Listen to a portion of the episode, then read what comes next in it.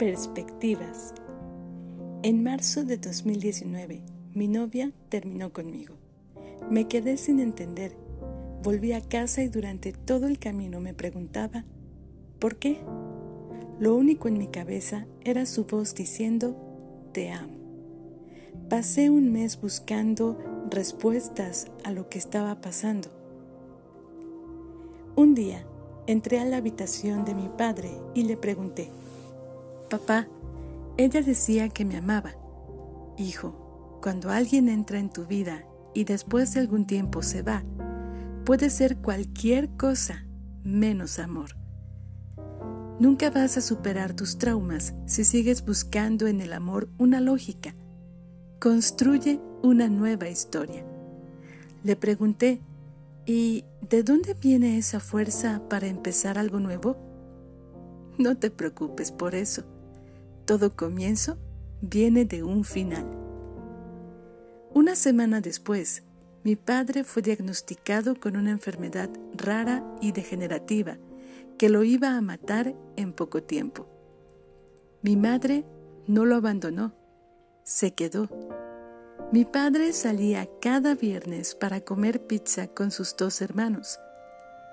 Cuando dejó de caminar, mis tíos comenzaron a traer la pizza aquí a la casa. Ellos decían, sin su padre, no tiene gracia. Mi padre desde siempre ha conservado tres amigos con los cuales programa actividades. Este año, mi padre no puede ir porque él ya no camina. Sus amigos salieron de donde viven y vinieron hasta aquí, a casa. Los amigos de mi padre trajeron la foto de los cuatro. Clavaron la foto de cada uno en la pared de la habitación y dijeron, ahora nuestra casa es su casa. Mi padre lloró. Mis padres completaron 29 años de casados en junio. Ellos siempre bailaban ese día para celebrar, pero hoy mi padre ya no puede levantarse. Mi mamá entró en la habitación y puso la música que más les gustaba y bailaron. Ella dijo, Hijo mío, trae la silla de ruedas. Pregunté, ¿qué vas a hacer? Respondió, lo que tu padre haría por mí si fuera al revés. Mi mamá puso a mi padre en la silla, se arrodilló junto a él y dijo, Vamos a bailar. Mi padre llorando dijo, ¿Cómo?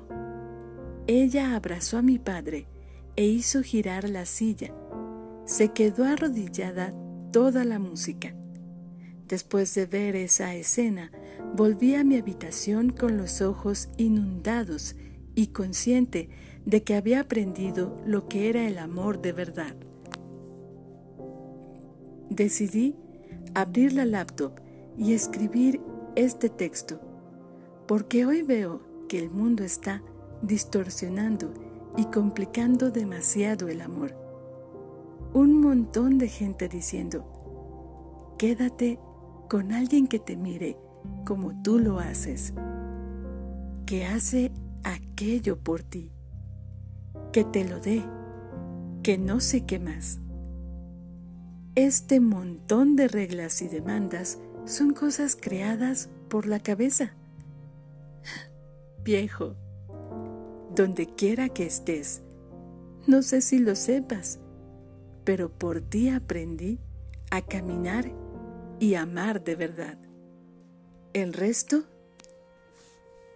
el resto es ilusión.